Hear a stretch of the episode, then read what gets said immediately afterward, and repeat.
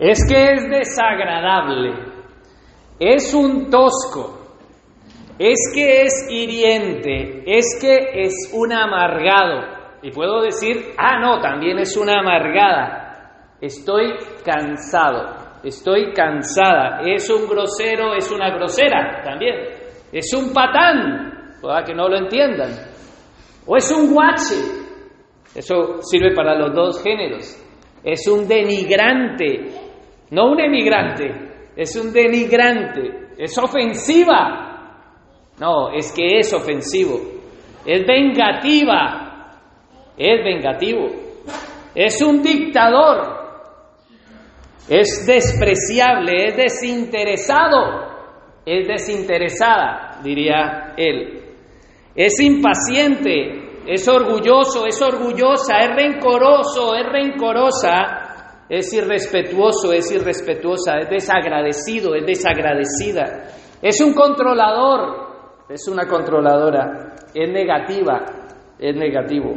Es un torpe, es una descuidada, es una bruta, es un bruto, es un tonto, es corto de entendimiento es una tonta, es una idiota, es una ignorante o es un ignorante. Nosotros somos los mejores en identificar el daño que se nos está haciendo. Eso nos, en eso somos especialistas. Pero lo que no sabemos es el daño que estamos infringiendo a la otra persona en todos estos apelativos con los cuales he introducido el mensaje. En todas nuestras relaciones hay conflictos. Si, eres padre, tienes conflictos con tus hijos. Y si eres hijo, tienes conflictos con tus padres.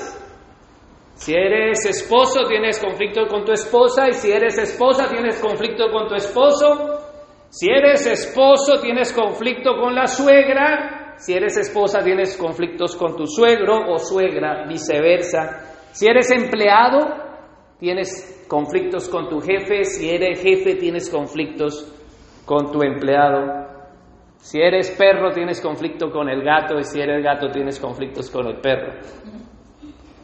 El mensaje de hoy se titula Relaciones sanas en el Señor. Así lo he titulado. Y vamos a ver y a entrar de lleno en el primer punto. El primer punto es ¿Cuál es la causa de los conflictos?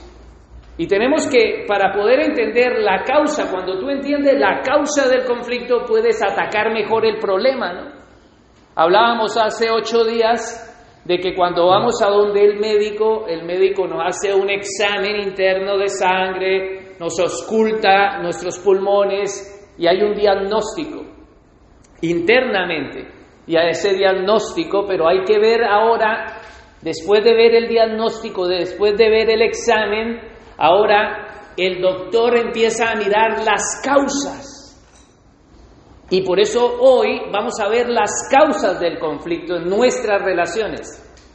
Así que si tú eres padre, te va a servir este mensaje.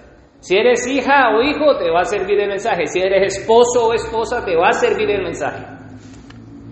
Y tú dirás, bueno, pero es que no estoy, no estoy casado todavía, pues te va a servir el, mensaje porque algún día te vas a casar, ¿no? Algún día vas a tener esposo, algún día vas a, tener esposa, si eres empleado o, o, jefe, el mensaje nos sirve. Entonces, entendamos la causa del conflicto. Para entender la causa debo de irme hasta el principio. En el principio que Dios creó todo. Cuando el hombre estaba en el huerto del Edén, Dios tenía un diseño original, nuestro Dios hizo un diseño original desde el principio. ¿Cómo fue? Él pensó en hacer al hombre y a la mujer desde el principio. Eso es lo que nos dice la palabra en Génesis. Desde el principio fue el pensamiento de Dios. Voy a hacer a el hombre y la mujer. Ese es su pensamiento. Antes de hacerlos, ya estaban en su pensamiento el hombre y la mujer. Y ahora Dios crea al hombre y a la mujer, y es allí donde dice el 1.27, y creó Dios, varón y hembra los creó. Así que desde el principio Dios tenía en mente al hombre y a la mujer. Ya por ahí estamos viendo, eh, estamos indagando cuál es la causa. Pero antes de crear al hombre y a la mujer, Dios hizo a, los, a las aves, Dios hizo a, a un buitre, antes de hacerte a ti hombre y mujer.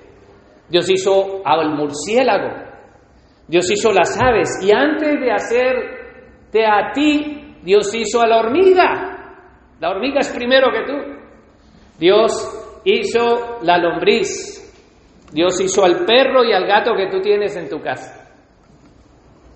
Y después que Dios hizo primero a los animales, hacia el hombre, varón y hembra los hace.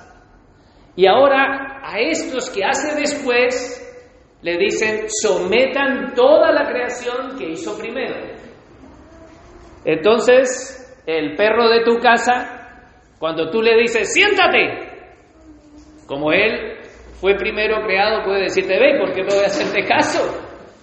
Se puede revelar, porque como él fue primero, él puede decir, yo no tengo por qué sentarme, y tú le dices, siéntate, o el gato, ¿no? Pero es el diseño, es como Dios lo creó, no por hacerlo primero, tiene preeminencia sobre aquel que fue hecho segundo. El perro y el gato fueron hechos primero y sin embargo Dios le da, le da la autoridad delegada al hombre y a la mujer, a los dos, no es que el hombre sea el que va a someter a los animales, sino el hombre y la mujer les da la autoridad delegada de someter a toda la creación. Entonces, yo les pido paciencia para que podamos entender la causa del conflicto, que es el primer punto. Entonces Dios nuestro Padre crea a Eva, pero antes de, de hacer a Eva, que ya estaba en el pensamiento, como lo dice en el capítulo 1, antes de hacer a Eva, Dios hace a Adán primero y no por hacer primero a Adán, Eva es inferior, porque él ya lo había dicho en el principio, iba a crear a Adán y a Eva. Pero hace a Adán primero y lo pone en el huerto del Edén y le dice, mira, tú tienes que trabajar, tú tienes que ponerle nombre a todos los animales, según su género. Entonces viene el perro, con su perrita, viene el gato con su gatita y viene y él empieza a ver todos los géneros diferentes. Si tú te llamas perro, tú te llamas gato, y empieza a ponerle el nombre. Y ahora Adán se da cuenta que no hay nadie según su género. Se siente solo. Dice, pero yo no, no tengo. antes de que haga Eva, también Dios le dice, mira, todo este huerto de dentro tú te lo vas a, lo vas a cuidar, lo vas a labrar, vas a trabajar, Puedes comer de todos los árboles menos del fruto del bien y del mal. De eso no vas a comer.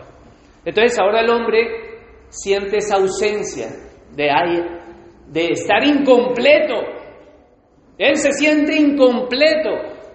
Y el propósito de Dios de no hacer los dos a la vez es para que el hombre se dé cuenta que no está completo si no hay alguien que es el propósito de Dios al hacer primero al hombre. No quiere decir que por hacer primero al hombre la mujer es inferior, sino que Dios tiene un propósito en su diseño de haber puesto primero a Adán. Entonces Dios el Señor ya había determinado hacer al hombre, pero el hombre está completo.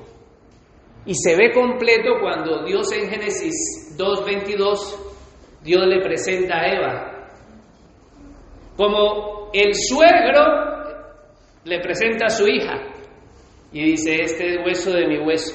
Ahora sí él se ve completo. Ahora Dios ha hecho al hombre. Porque la palabra hombre es varón y hembra. Ahí entramos los dos.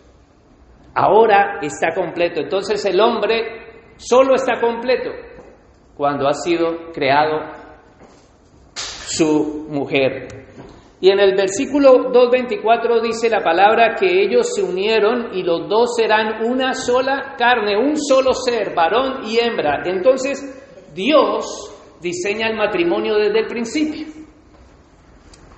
Ahora yo quisiera hablar un poco de ese diseño. Yo me tengo que tomar tiempo para explicar lo que voy a decir después. Porque si yo no les preparo a ustedes el corazón y les voy explicando este diseño de principio. Y yo suelto el versículo bíblico que más adelante vamos a ver, muchas y muchos van a ser...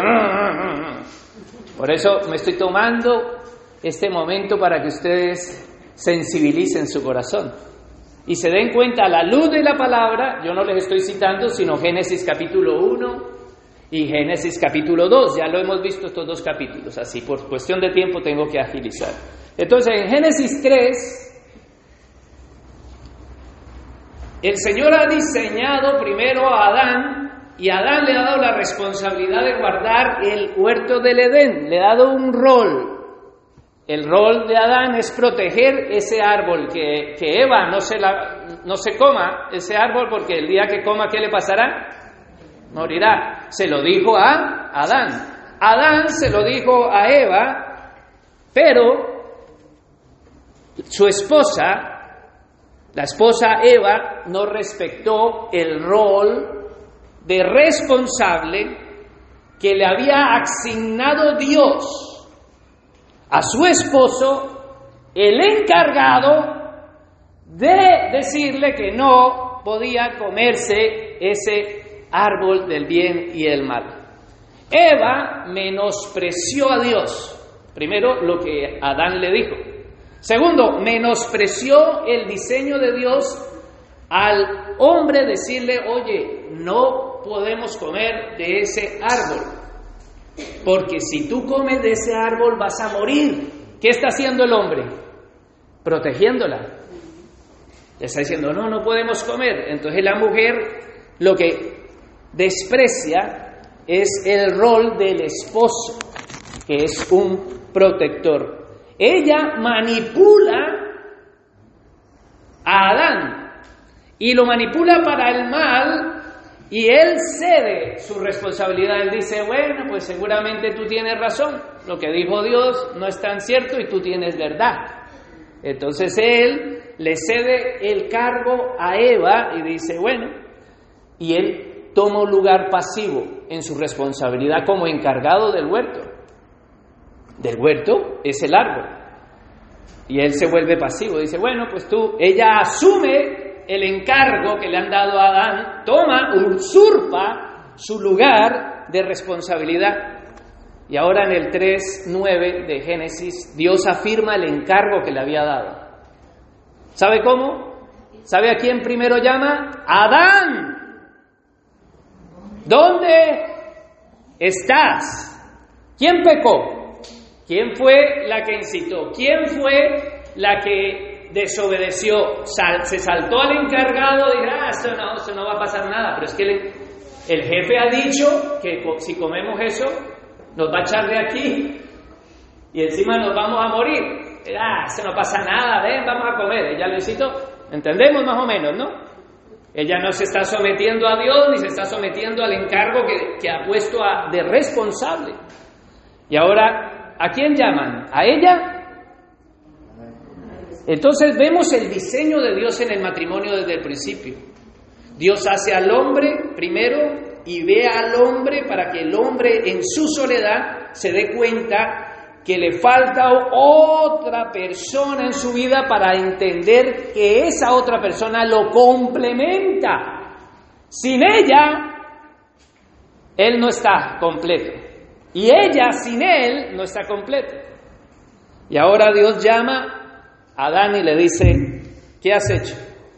¿Quién fue que pecó? ¿Quién fue que incitó al pecado? Pero sin embargo dice Dios, ¿dónde estás, Adán? La culpa de Eva no exculpa a quién? Adán. Entonces, si hay un encargado, tú estás en tu empresa y tú eres el encargado de cuidar la producción de una máquina y tú eres el encargado y ahí está el empleado y dice, ah, eso no pasa nada, eso no se va a romper. Y el jefe te ha dicho, ahora se rompe. ¿A quién van a llamar la atención? ¿Al empleado o a quién? Al encargado. Entonces lo mismo, Dios le ha dado un encargo y una responsabilidad y Eva está sujeta a lo que Dios ha mandado. Pero Eva no es, no es culpada y Adán no puede decir, ah, no, fue el empleado. No, lo llama, ¿dónde estás Adán? Y sabe que le dice, no te mandé que no comieras de ese árbol. Porque es cierto, Eva cuando le da del árbol, él podía haber dicho que, no, yo no voy a comer. Pero él comió, Eva no lo obligó. O sea, se, se sujetó a ella y no se sujetó a Dios. Entonces, el rol de asignación de cuidado de una cosa no indica de que la otra persona es inferior. O por ejemplo, si eres un administrativo o si eres un oficial, el oficial o el gerente o el director o la dueña, ella es superior que tú? ¿Es un tipo de persona diferente o tiene los mismos dos ojos? Si la cortan sangra, si la pinchan se enoja, ¿a que sí? Iguales, solamente que los roles son diferentes. Uno es el jefe, otro es el director, otro es... Y eso es lo que ha pasado aquí, rol en asignación del cuidado. ¿Quién estaba a cargo del huerto del Edén? Adán, no Eva. El rol en el cuidado de ser responsable en la toma de decisiones en el matrimonio, ¿a quién se la dio? Adán, porque lo hizo primero para que él se diera cuenta, es que yo estoy solo, que jartera, mira ahí, todo el mundo contento, y yo solo. Él sintió la soledad, no Eva. Y cuando la vio, dijo, ¡oh! Carne de mi carne, hueso de mi hueso. Ese es el piropo más bonito que ha habido desde el principio. Eso es un piropo, le está diciendo es que eh, mi alma, como dirían aquí los andaluces, ¡ay, mi alma! Mi alma. Eso es un piropo. Cuando dice Adán se da cuenta, es lo mejor que ha creado. No hay problema hasta allí, hasta allí no hay problema. Entonces Eva, al respetar la responsabilidad que Dios le ha delegado a la función de Adán, era cuidar la voluntad que el jefe le había dado al encargado, ¿sí o no? Eso era lo que tenía que hacer. Entonces no estamos hablando de que Eva era inferior, sino que Eva tenía que, ah, tú eres el encargado, ¿vale? Ah, no, es que yo soy el primero, a mí me hicieron primero, yo hago aquí y se hace lo que yo diga. ¿Era autoritativo Adán? No, porque si no el león hubiera rugido, ¿no? ¿Qué primero? Fui yo el primero, hubiera dicho el león. Sin embargo, nos damos cuenta que la mujer, cuando el Señor le llama la atención, perdón, cuando el Señor le llama la atención a Adán, le está, está reconociendo el diseño en el matrimonio que es en el hombre como cabeza y protector de aquella mujer que Dios le ha dado. Y ahora, ¿sabe quién, a quién culpa? Aquel que había dado un piropo de esa mujer, oh, carne de mi carne, huesos de mis huesos. Oh, eso es, mejor dicho, el piropo más bello. Él ahora dice, hombre, la basura esa de mujer que me diste fue la que me hizo comer. O sea, aquel que se sintió solo, que sintió la soledad, y, debemos de sentir la soledad tan tremenda. Ahora Ahora, después de haberle dicho, dice, no, ese hueso peludo, esa gorda, ¿no? O sea que ese piropo ahora es la culpa y dice, pero ¿sabe qué? El Señor le está diciendo, no, no, aquí hay un problema de rol. ¿Sabe qué es un rol, no? Cuando yo hablo de rol, el rol es la asignación en el cargo que Dios le ha dado a cada uno. Y Adán puede, dice, no, no, la mujer que tú me diste, es culpa a Dios, culpa al jefe, eso es como cuando el jefe viene y dice, no, es que tú me dijiste, tú me dijiste mal. Y él dice, no, no, yo no te dije mal, yo no te hablé mal, yo te dije muy claro lo que tenías que hacer. Y el empleado dice, ay, no, o el encargado, no, así no, se excusa, lo mismo. Y le culpa al otro, al empleado, ¿o no? Ahí el peón ese que no hace nada, la empleada esa, y si no hay nadie, ahora la empleada viene. Y vuelvo a decir, estoy haciendo una alegoría en base a, roles, ¿no? No quiere decir que la mujer es una empleada del hombre y es allí donde vamos a ir. Ahora el hombre se queja y Dios le dice, no, tú has descuidado tu puesto. Y él culpa a Dios. Ahora la mujer viene y dice, la serpiente, nadie reconoce el problema. Nadie reconoce el primer punto que es el que estamos viendo, que es la causa del conflicto, reconocer que hay pecado al desobedecer lo que Dios nos está mandando. Cuando tú no ocupas el lugar que Dios te ha dado, pues tú estás pecando. Y Eva estaba pecando porque estaba usurpando el lugar de Adán y Adán estaba descuidando el lugar que Dios le había dado. Y en el 3, 12, el Señor trae la maldición. Le dice a la mujer, vale, vas a parir con dolor, pero ella ya iba a parir.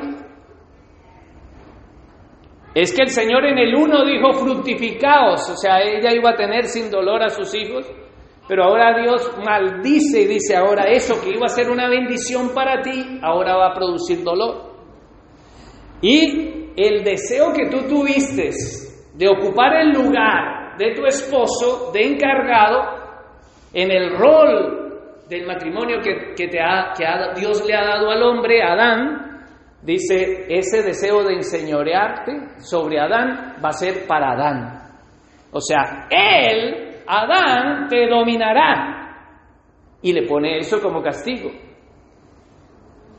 Y en el 3.17 nos habla porque al hombre, y mira, vuelvo a hablar en Génesis 3:17, el diseño desde el principio en el matrimonio. Dios le dice, porque obedeciste a tu mujer.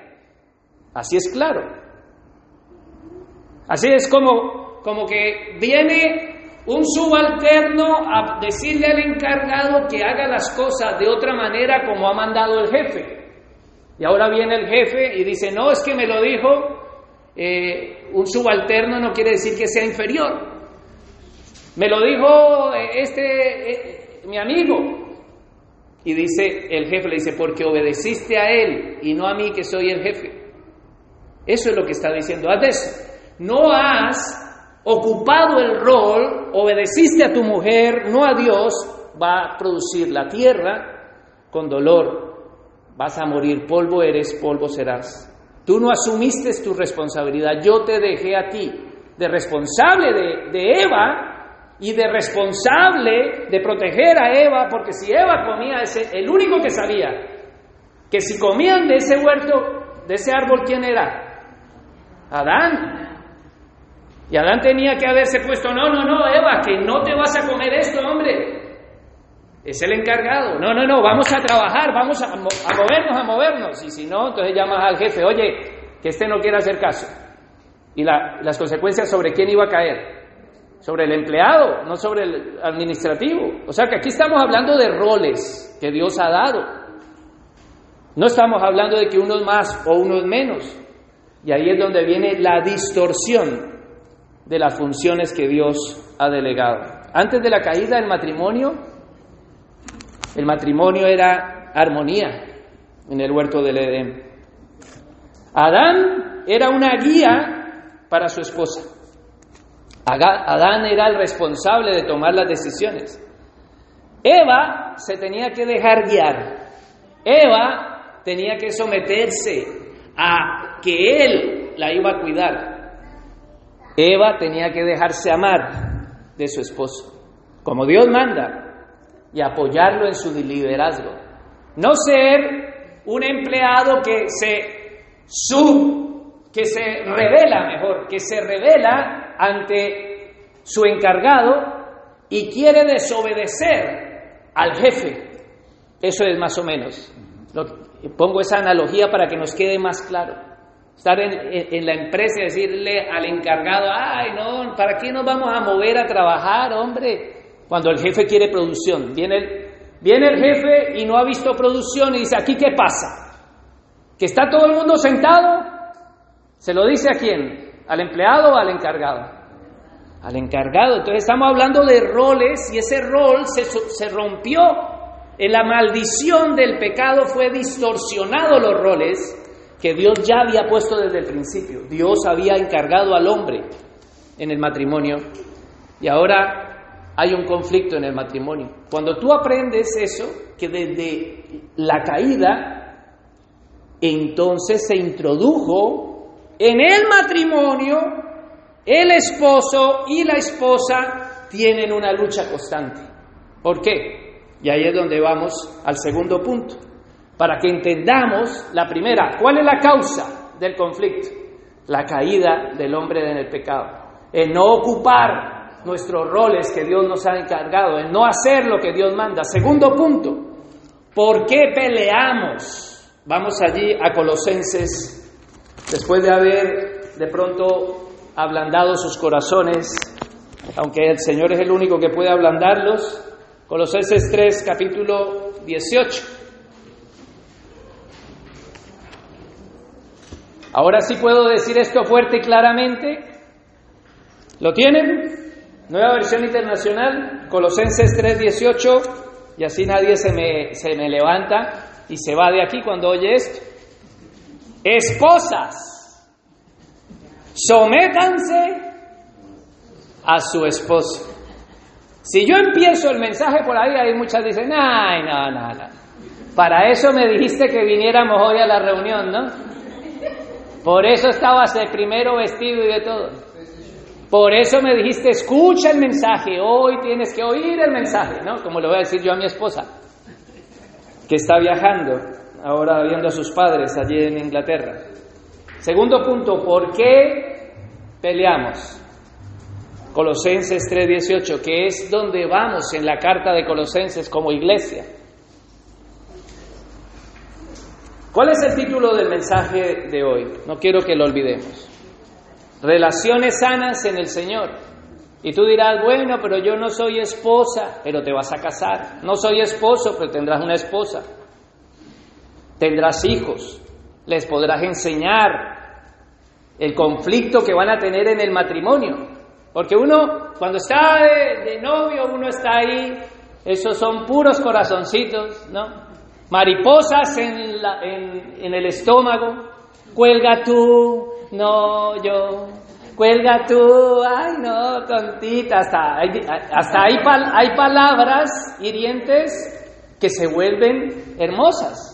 Ahí dice tontita. Adán le diría, ay hueso de mi hueso, carne de mi carne. ¿no?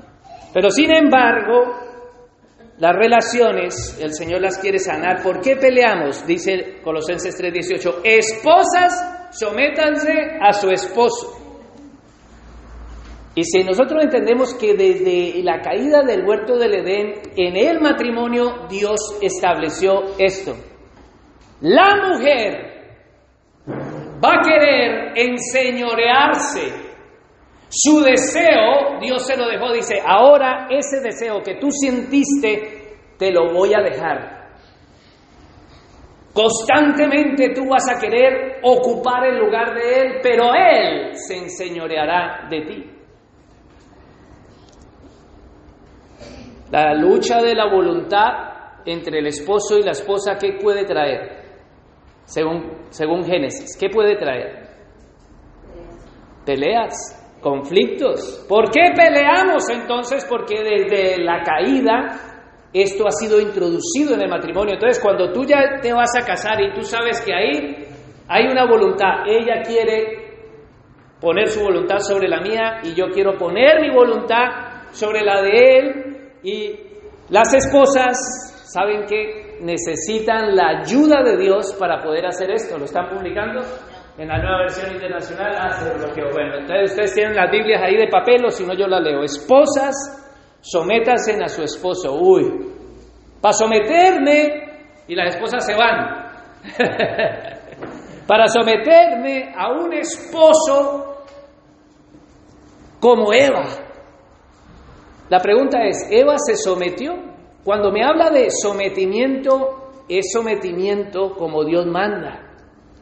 Eva, una esposa independiente. Eva desprecia al encargado.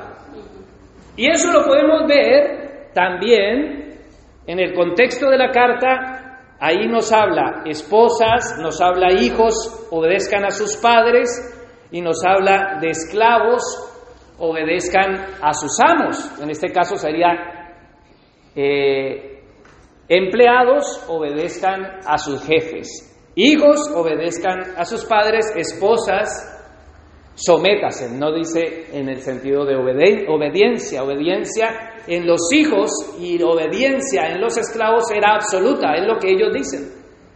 Pero la palabra de Dios cuando dice esposas sométase a sus esposos, Eva se sometió a Adán, fue independiente, ella despreció a Adán, le dijo, ay hombre, él era responsable, ella despreció la guía de Adán, ella despreció el consejo de Adán, que era la palabra. Ella tomó una decisión por ella misma para el matrimonio. Ella abandonó la protección de Adán.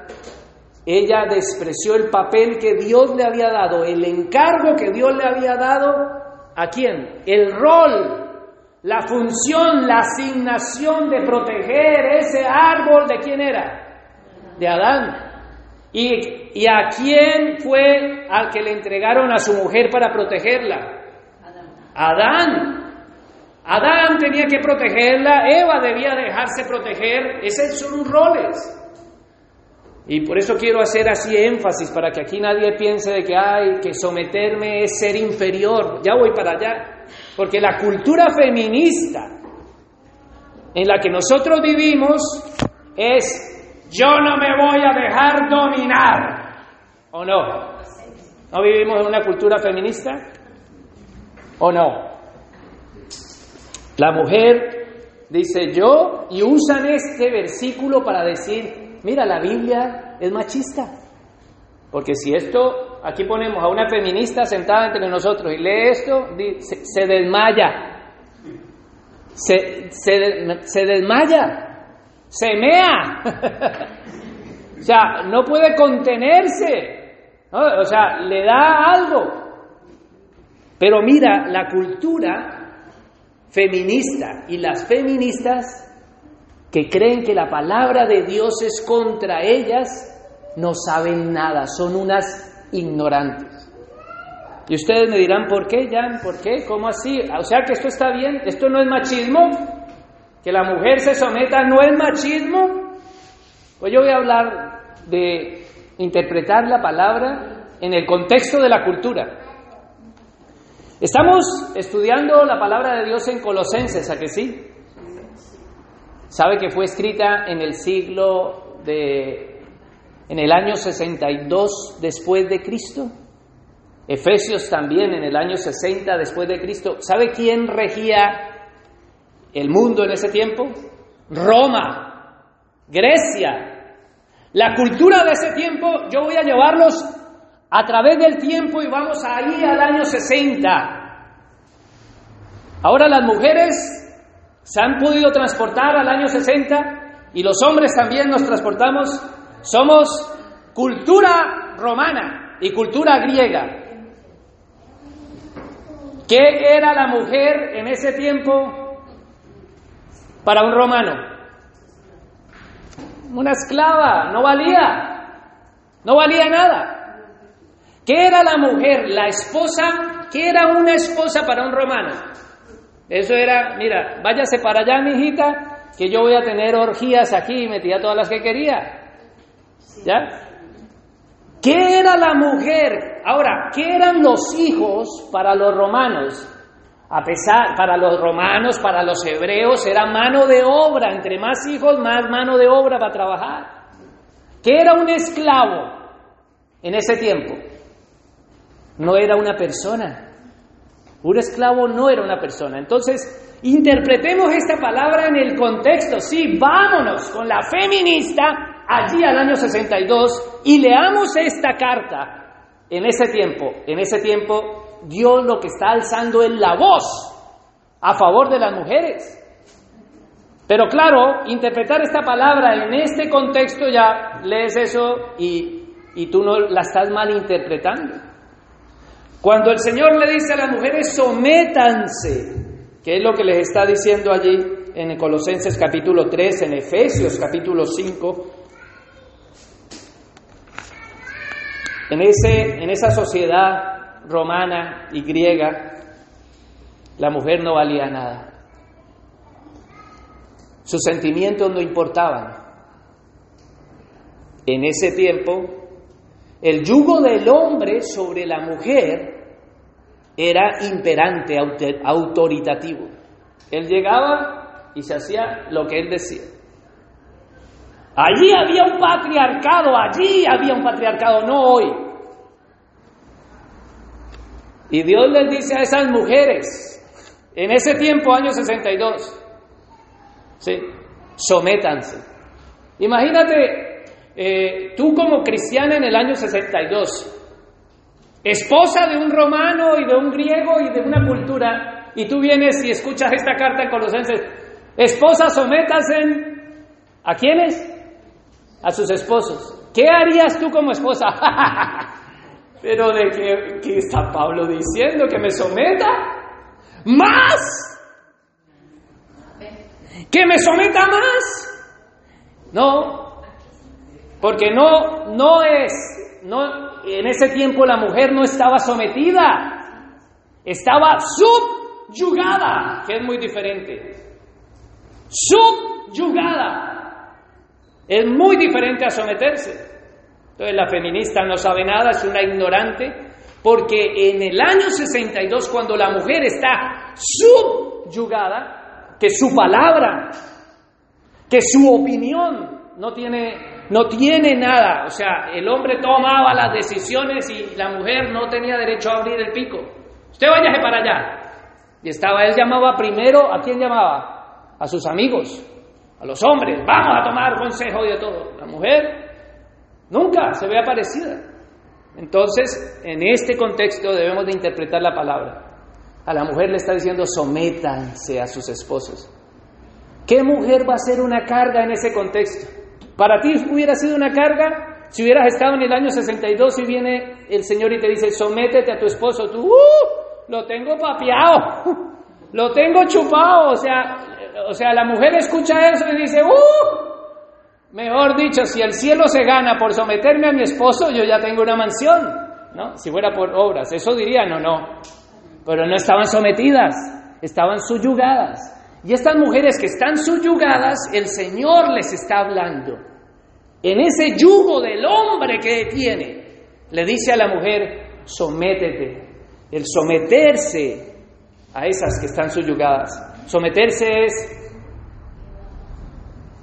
coge tu voluntad, mujer subyugada, y haz un ejercicio en tu voluntad, pon disposición a servirle a tu marido, a esas mujeres que estaban subyugadas emocionalmente subyugadas físicamente, porque palo les daban, las mataban, las entregaban, las vendían, las dejaban, por cualquier cosa se divorciaban. Es más, hasta en el contexto de los judíos, vienen y traen ante Jesús y dicen, mira, aquí te traemos a una mujer que fue vista en el acto ¿O no? En el acto del adulterio, pero no trajeron a la mujer, ve, al hombre. Lo trajeron, la trajeron a ella, pero al hombre no, ¿se da cuenta? Ese contexto sí es machista, pero no la Biblia. La Biblia le está diciendo y está levantando la voz a una mujer subyugada, oprimida sentimentalmente, emocionalmente, que le están dando palo, que, que incluso las venden. Es más, esa mujer ha sido vendida, hay muchas que las venden. Van y dice, a ver, en ese tiempo era, yo me quiero casar con tu hija, ¿cuánto vale? ¡Pum! Toma, le daba el dinero al marido y ya él se casaba con ella. A esas mujeres les está diciendo sométanse, porque ellas están sufriendo. Ahora, cuando Dios les habla, sométanse, es que ahora tu voluntad, que ya bastante estás recibiendo palo, que ya bastante daño te han hecho, ahora haz que tu voluntad lo hagas con alegría. Porque ya bastante palo tienes, ya bastante desprecio tienes, dice, sométete a tu marido. No te subyugada estás, pero que tú te sometas es, saca tu voluntad, dice, ya que soy una esclava en ese contexto, ¿o no? Porque la carta es del año 60, una esclava. Ella, el Señor le está dando algo para que ella pueda solventar mejor su carga. Someterse es decir, yo voy a someterme voluntariamente, ya estoy aquí voluntariamente, entonces se vive de otra manera. Eso es como cuando tú estás en la empresa, ¿no? Y tú vienes a una empresa nueva y te eh, yo soy el jefe, te contrato y te presento al encargado. Pero el encargado es una porquería. Te dice, ¡ah! Eh", y empieza a darte palo. Lo que te está diciendo la carta es, sométete al encargado, porque aunque te está maltratando, porque el maltrato en ese tiempo verbalmente a las mujeres lo hay, hoy día también lo hay, les está diciendo, ¿para qué estar con tu voluntad contraria? Porque hacer una cosa como cuando te manda el encargado mal, tú la tienes que hacer mejor si, aunque te manda mal, tú dices, lo voy a hacer con disposición. Entonces pesa menos, ¿o no? Pesa menos el trabajo cuando tú pones voluntad. Entonces la carta le está diciendo a la mujer que está subyugada por el hombre, sométate, sométase en esposas. ¿A quién? A su marido. Que saquen voluntad, que lo hagan voluntariamente, que pongan disposición y digan, él, él es el encargado y yo me voy a someter en ese encargo no porque sea inferior. A los hijos, y quisiera leer, vamos al, 4, al 3.18 para que se den cuenta que lo que estoy hablando está en todo el contexto y este mensaje sirve a todo eh, este grupo de relaciones que tenemos. Vamos al 3.18. ¿Qué dice? Después de decirle a la esposa, sométase a sus esposos. En el 19 dice, esposos, amen a sus esposas. En el 20 dice, hijos, obedezcan a sus padres. Padres, 21, no exasperen a sus hijos. 22, esclavos, obedezcan a sus amos. Se da cuenta que aquí está hablando de sometimiento en el contexto del año 62, más o menos. Porque hay esclavos ahora, no. Pero debemos de interpretar la carta en su contexto de su tiempo y cómo lo recibieron los primeros eh, receptores para poder sacar una correcta interpretación del pasaje. Entonces, a la mujer le dice sométase, o sea, pon disposición ya que estás subyugada. Eh, imagínate si tú eres un empleado y tu encargado es una porquería. ¿Cómo te va a ir mejor? Si pones disposición o no pones disposición. Eso ya lo hemos experimentado todos o no. ¿Cuántos de nosotros no hemos tenido un encargado que eso era una porquería o no? Y cuando tú, a pesar, te mandan y lo, pon, y lo haces sin disposición, te duele más, ¿a que sí? Si te mandan mal, aún así tienes que hacerlo, pero si pones disposición, o sea, es someterme, decirme, bueno, voy a hacer caso porque es el encargado, no porque lo que esté haciendo esté bien. ¿A que sí? Pues de eso habla la carta a la mujer, disponte a hacerlo voluntariamente. A los hijos le dicen sométase a sus padres, porque a los padres en ese tiempo, los padres, ¿cómo le daban? ¿Le compraban la PlayStation 5 a sus hijos en Roma? ¿Sí? ¿Los tenían ahí eh, en la casita para que no les picara y le echaban repelente? No estoy diciendo que no los cuidaban, pero no era lo mismo. El valor de la vida en ese tiempo no era. Y le está diciendo a los hijos que esos padres autoritativos que les hacen daño, le está diciendo a los hijos, sométase. A los esclavos, les está diciendo sométase o no. En el 3.20, en el 3.22 dice esclavos obedezcan a sus amos. Yo, yo te pregunto, y yo quisiera que por favor me escuchases.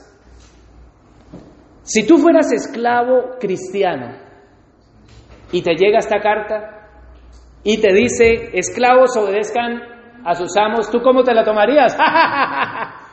Pero que obedezca entonces, nos estamos dando cuenta que es lógico el esclavo que va a hacer. Si no obedece el esclavo, ¿qué le pasa? ¿Lo matan o no? Y si no, ¿qué le hacen? Le sacan sangre los romanos. Con, esa, con ese látigo más de 39 veces. Entonces la carta, ¿qué está diciendo? ¿Algo que ya se está haciendo? No, está diciendo aquellos que están subyugados, aquellos deben de someterse voluntariamente a los encargados que tienen. Si eres esclavo, obedece voluntariamente. ¿Y sabe qué le dice a los ciudadanos cristianos? Sométanse al César. Al gobierno se tenían que someter. Solamente hasta que ellos no le pidieran algo que fuera en contra de Dios. Yo quisiera, a ver, en esta, estamos en la mitad. Quisiera que por favor dejarlo bien claro que no es sometimiento. Someterme no es ser inferior al otro. Si el perro de mi casa, o mi gato, o mi pájaro, o yo no sé qué animal tengas, si no tienes animalito, ¿sabes qué tienes? Una araña, porque en las casas hay arañas y cucarachas. ¿sí? Hay hormigas. Cualquier animal que haya en tu casa fue primero, ¿sí o no? Y por haber sido hecho primero, ¿es inferior a ti? No, y sin embargo a esos animales Dios les encargó que se sometieran. Y, y al hombre le dio el encargo de someter y subyugar y gobernar al hombre y a la mujer a los animales. Adán fue primero. Y fue primero no porque fuese mejor, sino para que él se diese cuenta la ausencia y, la falta del complemento. Y cuando él sintió esa ausencia y Dios le puso a Eva, él se sintió completo. Y de eso se trata el matrimonio, que uno complementa al otro, es complementarismo, no igualitarismo. Somos iguales en diseño, pero nos complementamos en los roles en el matrimonio. En el diseño, Dios que creó, varón y hembra. Somos iguales en diseño, no ninguno es más inteligente que el otro. Voy a ser más específico. Si nosotros estamos en el tiempo de Roma y hay un soldado que se vuelve, ¿cómo? Cristiano, ahora al soldado que es más fuerte, el soldado es más ágil, pero viene un viejito endeble, ya un viejo, y viene a darle órdenes. ¿Quién tiene más cualidades? ¿Quién? El viejo no. En la guerra, ¿quién tiene más cualidades? Pues el, el, el joven que tiene fuerza, que tiene agilidad, que tiene resistencia, ¿es inferior? No, él es superior en cualidades, pero aún así se tiene que someter a quién? Al anciano que es el capitán del ejército. Entonces estamos hablando de rol. No porque la cualidad sea mejor en el ser humano, en este caso de pronto el ejemplo es porque uno es mayor y el otro es menor, ¿cierto? Pero el sometimiento voluntario de un soldado a su capitán no es porque el otro, ese, ese superior, sea mejor que yo, no. El soldado puede decir, pero si yo me pongo a pelear con este, lo mato y me va a dar órdenes a mí. El empleado, yo les pregunto, ¿ustedes qué son? ¿Empleados? La gran mayoría, creo que sí. Seguramente tendremos más capacidades que nuestros jefes. Tendremos más títulos que nuestros jefes. Pero tenemos que someternos, como dice el 322. Esclavos, sométase y obedezcan a vuestros amos. En el contexto nuestro que aplica al jefe y al empleado. Así que someterme no es inferioridad, Someterme no es tener menos cualidades porque puedo tener más cualidades que mi jefe y aún así tengo que someterme. Someterme es ponerme abajo, debajo de las decisiones voluntariamente de otro. Eso es someterse. Voluntariamente ceder, ceder y obedecer a la decisión que me está dando el otro. No por coacción. No es que te pongan una espada aquí y dices, tú vas a obedecer o es que te hinco la espada, hablando en el tiempo de Roma y de los griegos, ¿no? No hay diferencia entre hombre y mujer. Gálatas 3.8 nos lo dice claramente. Donde no hay griego ni judío, donde no hay varón ni hembra, Dios los creó. No hay diferencia en el diseño, pero en el rol y en el encargo de cada uno sí. Pero cuando tú no te sometes voluntariamente, te digo, ¿sabes qué hay? Una pesada carga. Estas mujeres estaban subyugadas por su marido. Y cuando viene la palabra de Dios y le dice, sométete voluntariamente, ese yugo fue más ligero. Cuando nosotros estamos sometidos a, un tirano encargado o jefe y nosotros no nos sometemos voluntariamente, va a ser más pesada la carga. Y es lo que está diciendo la carta, esposa, sométase a ese tirano. Pero no en una forma sin intención. Porque si tú lo haces sin intención, de cumplir la voluntad de Dios, no te estás sometiendo, te estás revelando como Eva se reveló al rol que Dios le había dado. Ahora, ¿qué no es someterse? Someterse no es que, ay, lo que diga mi marido. Entonces mi marido viene y me dice que van a hacer un trío sexual y tú te pones a hacer un trío sexual. O mi marido viene y me dice, recuerdan que yo estoy hablando de la interpretación de la carta que llegó en el año 62, ¿no? Ustedes son hermanas cristianas en el año 62 y el Señor les está diciendo sométase. Usted dice, ah, pues eso no, eso alivia la carga, que sí, cuando si ustedes se someten en ese contexto voluntariamente. Pero someterse tampoco es absolutamente si el marido viene y dice, mira, ven, que vamos a hacer un trío, una orgía.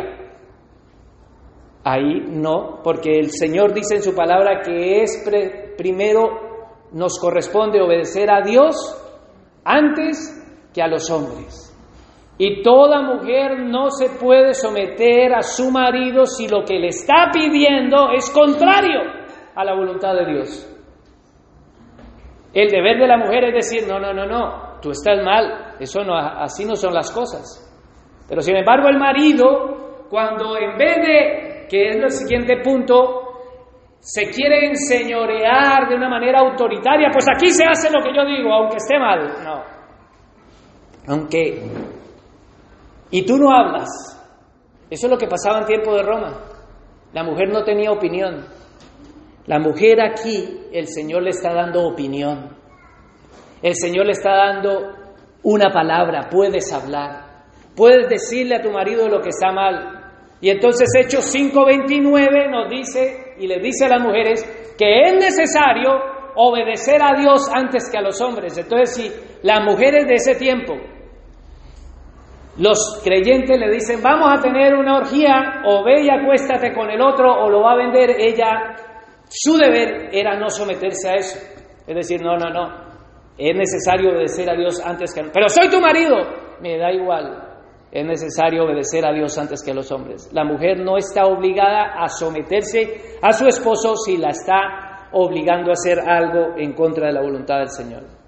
El Señor dijo en su palabra que Él vino a destruir las obras de Satanás. ¿Qué hizo Satanás en el huerto del Edén? ¿Quién hizo el matrimonio?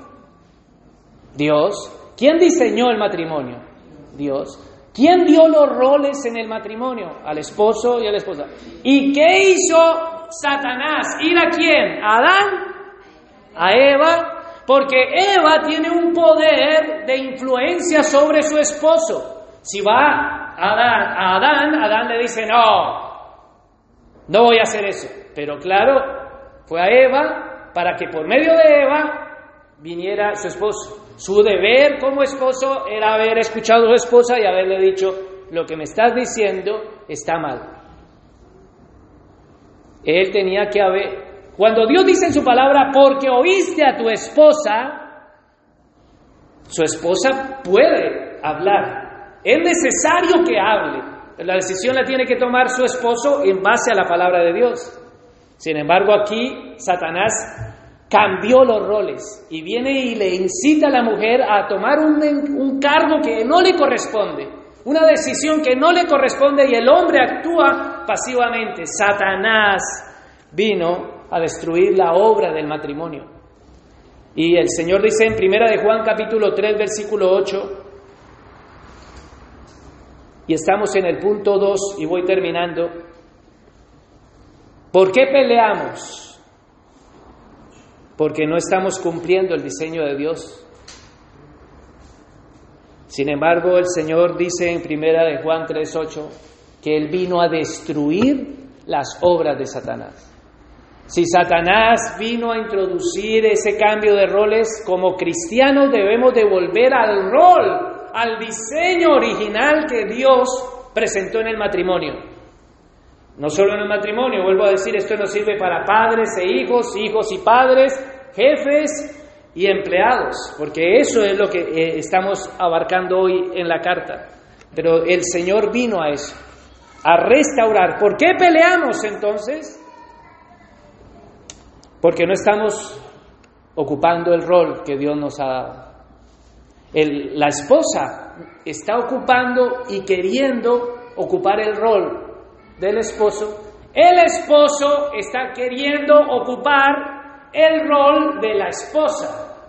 Y es allí donde entra el conflicto matrimonial. El padre está dejando su rol de padre sobre su hijo y su hijo está ocupando el rol sobre su padre. Por eso hoy vemos, hoy en día, hijos que le dicen a los padres lo que tienen que hacer. No, así no. Y eso vemos en la televisión que rompen los televisores y después la mamá, ay, llorando, ay, Dios mío, cría cuervos y te sacarán los ojos. Si oía el refrán, o sea, se, seguían por refranes y no seguían por la palabra de Dios.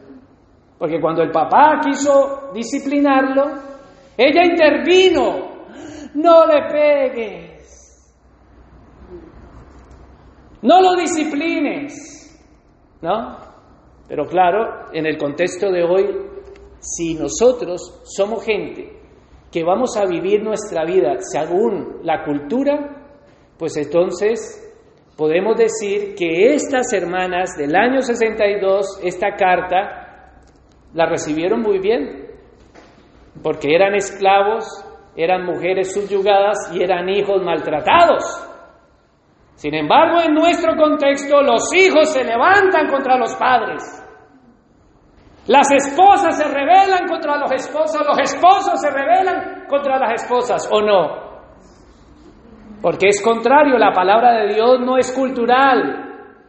La palabra de Dios, la cultura se tiene que someter la cultura se tiene que acomodar a la palabra de Dios. Escuché por ahí un, refrán que me gustó mucho, que, la palabra de Dios es, es realmente las noticias del mañana. Nosotros no somos gente que nos acomodamos a la cultura. ¿Qué manda Dios? A la esposa a someterse. ¿Y qué vino Cristo? a volver a recuperar el rol. Entonces, hermanas, someterse no es malo.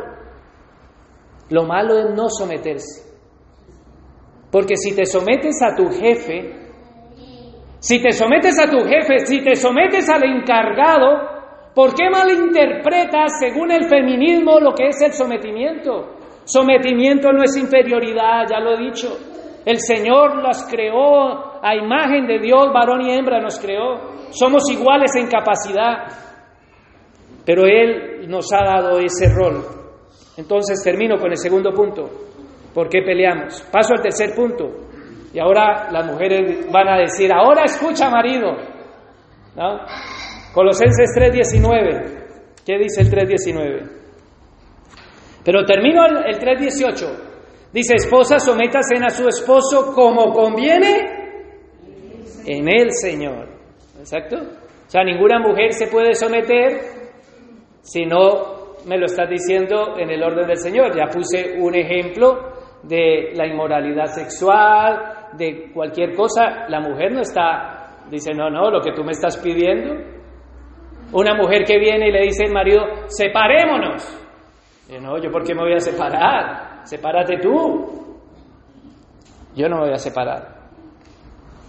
¿Entendemos?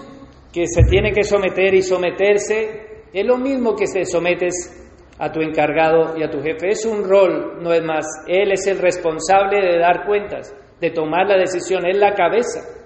Pero el esposo, que es el 319, ahora las mujeres están sonriendo, los esposos están empezando a dormir. Es muy gracioso porque cuando estaba hablando de las esposas, todos los hombres estaban atentísimos. Las mujeres estaban ausentes, pero ahora las esposas empezaron a levantar su cabeza y los hombres empezaron a agachar su cabeza. Bueno, dejando bromas aparte, Colosenses 3:19 dice, esposos amen a sus esposas y no sean duros con ellas. Escúchame, la carta fue escrita en el año 62. ¿Cómo podría recibir esto una mujer? Está hablando, es feminista. Por favor, las feministas son unas ignorantes. ¿Es feminista? No, si me dice que me someta a lo que me estás aconsejando, ya que estoy subyugada, lo mejor que me puede pasar como mujer es someterme voluntariamente porque ya bastante peso tengo encima como para hacerlo de mala gana. Y ahora le dice a ese esposo que es una tarbán, a ese esposo que es un duro con ella. Y por eso yo empecé el mensaje de esta manera. A ver dónde está este. Es un desagradable, es un tosco, es un hiriente, es un amargado, es un abusivo, es un dominante, es un grosero, un patán, un guache, un denigrante, un efectivo, un vengativo, un dictador, un despreciable, un desinteresado, un impaciente, un orgulloso, un rencoroso, un irrespetuoso, un desagradecido, un controlador, un negativo, un torpe, un descuidado, un bruto, un tonto, un corto de entendimiento, un ignorante. ¿Se quedaron desahogadas o no? Porque eso sí, las mujeres para expresarse emocionalmente sueltan todo. Pero hermanas, ¿es feminista esto? Cuando le está diciendo al esposo que es esto en ese tiempo porque en ese tiempo era un maltratador. Y no estoy diciendo que en este tiempo no haya maltratadores, claro que lo hay. Pero lo que está levantando la palabra de Dios en la cultura de ese tiempo y le está diciendo, oigan ustedes maltratadores.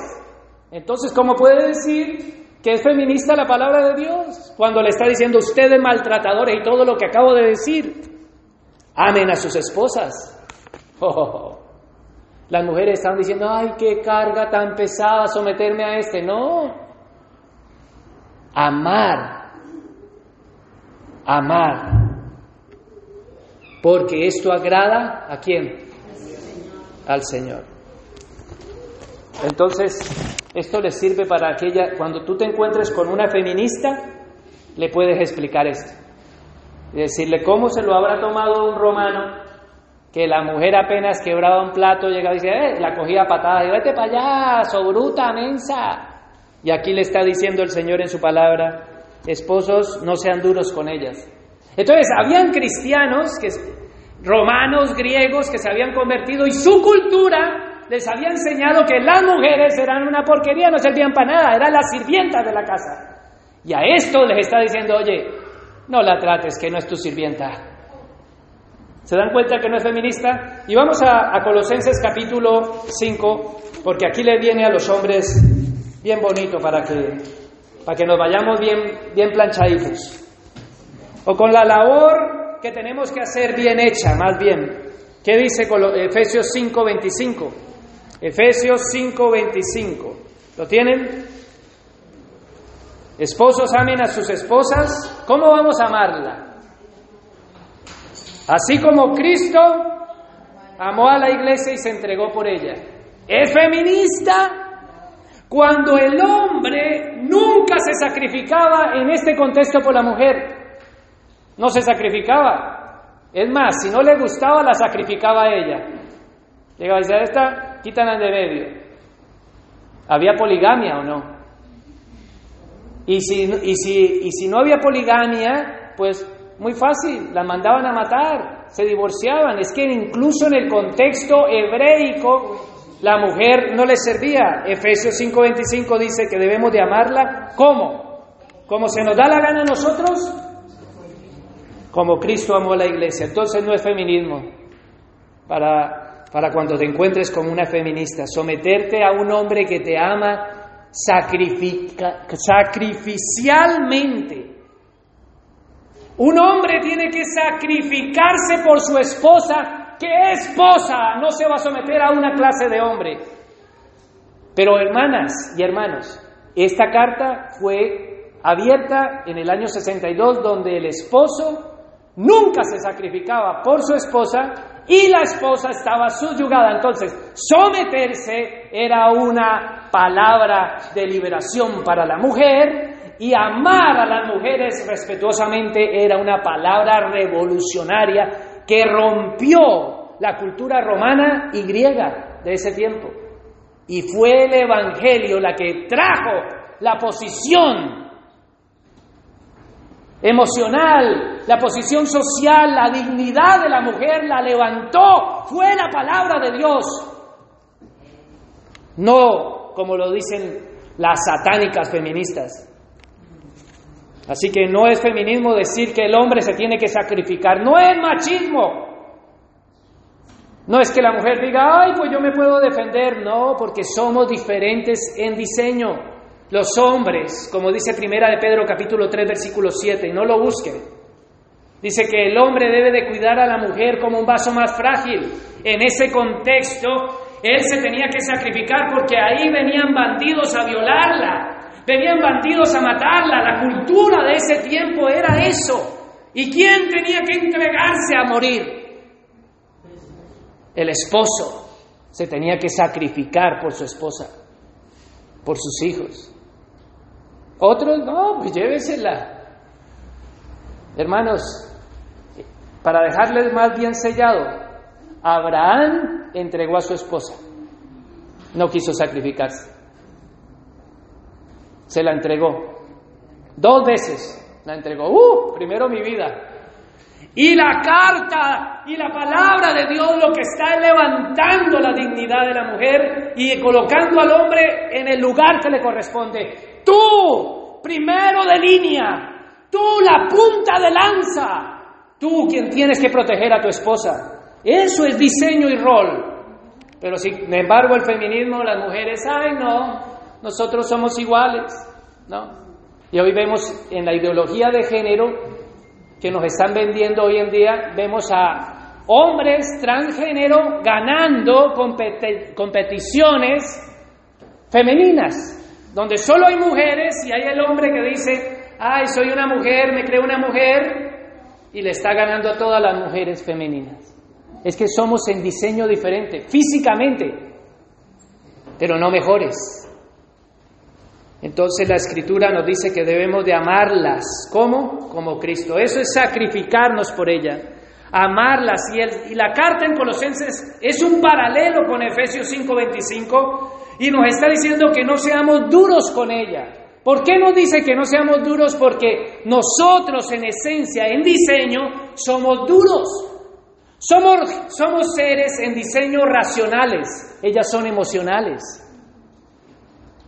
Entonces nosotros podemos decir las cosas sin emoción, ellas están hiperconectadas en la emoción. Nuestra vida sin la mujer seríamos una roca pero gracias a una mujer hay una planta que tiene vida. Y nos complementamos el uno con el otro. Ese es el diseño original del Señor. Qué grande es el Señor cuando nos dice que nos entreguemos totalmente a ella. Pero sin embargo el hombre, ¿qué ha hecho? Abandonado su rol. En, en esa cultura en la cultura de los romanos y de los griegos, que es cuando llegó esta carta, le estaba diciendo a los cristianos, oye, no le alce mal la mano a tu esposa para pegarle. No la subyugues. Subyugarla es que le está diciendo, no, ella se va a someter voluntariamente a ti, a lo que es las decisiones del hogar a las decisiones porque son uno solo. Es tu ayuda idónea, no tu sirvienta. Ámala como tu propio cuerpo, dice el 28. Sin embargo, el hombre está interesado en su, propio cuerpo. El hombre está interesado es, si a mí no me da nada, pues nanay. Si ella no me complace sexualmente, es que no es una muñeca hinchable. Es que no es una prostituta. Es que no es una mujer que ha sido creada solamente para tener sexo. El Señor nos está hablando de que debemos de amarla como Cristo amó a su iglesia. Es una relación. El matrimonio es relacional. Es una relación íntima que obviamente trae muchas cosas más. Pero no, el hombre ama su propio cuerpo. Y lo que está diciendo la carta, oye, si tú amas tu cuerpo, ama a tu esposa primero. Pon tu interés en ella. Sacrifícate por ella. Ten una actitud de ella. Un liderazgo sin amor no es liderazgo. Es por amor que nosotros tomamos la punta de lanza. Y lo otro, lo otro para esposos no es que seamos un pelele. No es, ay, bueno, yo no voy a pelear, que pues decida ella. Ah, ya para estar peleando. Eso es un pelele. ¿Sabes quién fue un pelele? Adán. Adán fue un pelele. Y mira las consecuencias. El Señor nos ha tomado, nos ha llamado a tomar decisiones. Y a oír a nuestra esposa. Y a mirar que lo que ella nos está diciendo, a escucharla. A tenerla en cuenta que eso es lo que está diciendo la carta, porque esa mujer se está sometiendo voluntariamente a ti. ¿Y por qué se somete a ti? Porque tú la amas y quieres protegerla. Tú entregarás tu vida por ella. No es un esposo autoritario. La esposa no la tenemos que someter. La esposa se somete voluntariamente.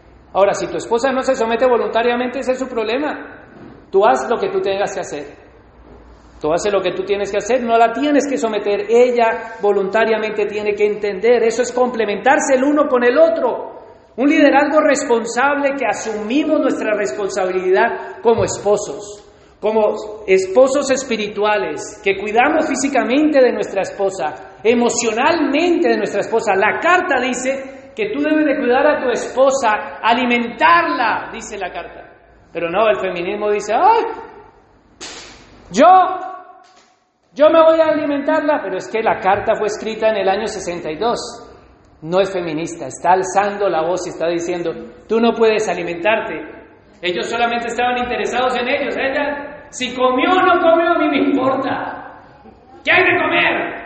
Si está enferma o no, no, cuidarla, pensar emocionalmente.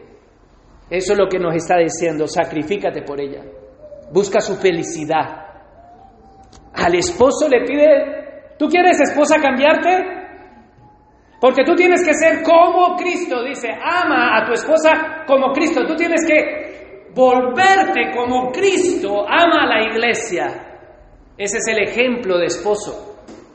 Entonces el listón es bien alto. Busca su felicidad. ¿Y qué mujer no se va a enamorar de un hombre que quiera entregar su vida por él? Que la cuide, que la respete, que la oiga, que busque solo su felicidad entonces ese es complementarismo, porque ella voluntariamente va a decir, ay, carne de mi carne y hueso de mi hueso. Para aquellos que están gorditos le dirían eh, eh, carne de mi carne. Para mí que estoy bien flaquito, ay, huesito de mi huesito. ¿Quién no se va a someter a un hombre que se parezca a Cristo? ¿Qué mujer? Hermanas, ¿Quién de ustedes no se va a someter a un hombre que se parezca a Cristo? Que las trate como Cristo manda. Pero sí dice la palabra, y con esto termino en estos seis minutos que me quedan. La mujer sabia edifica su casa. Mas la necia, la necia, con sus manos la derriba.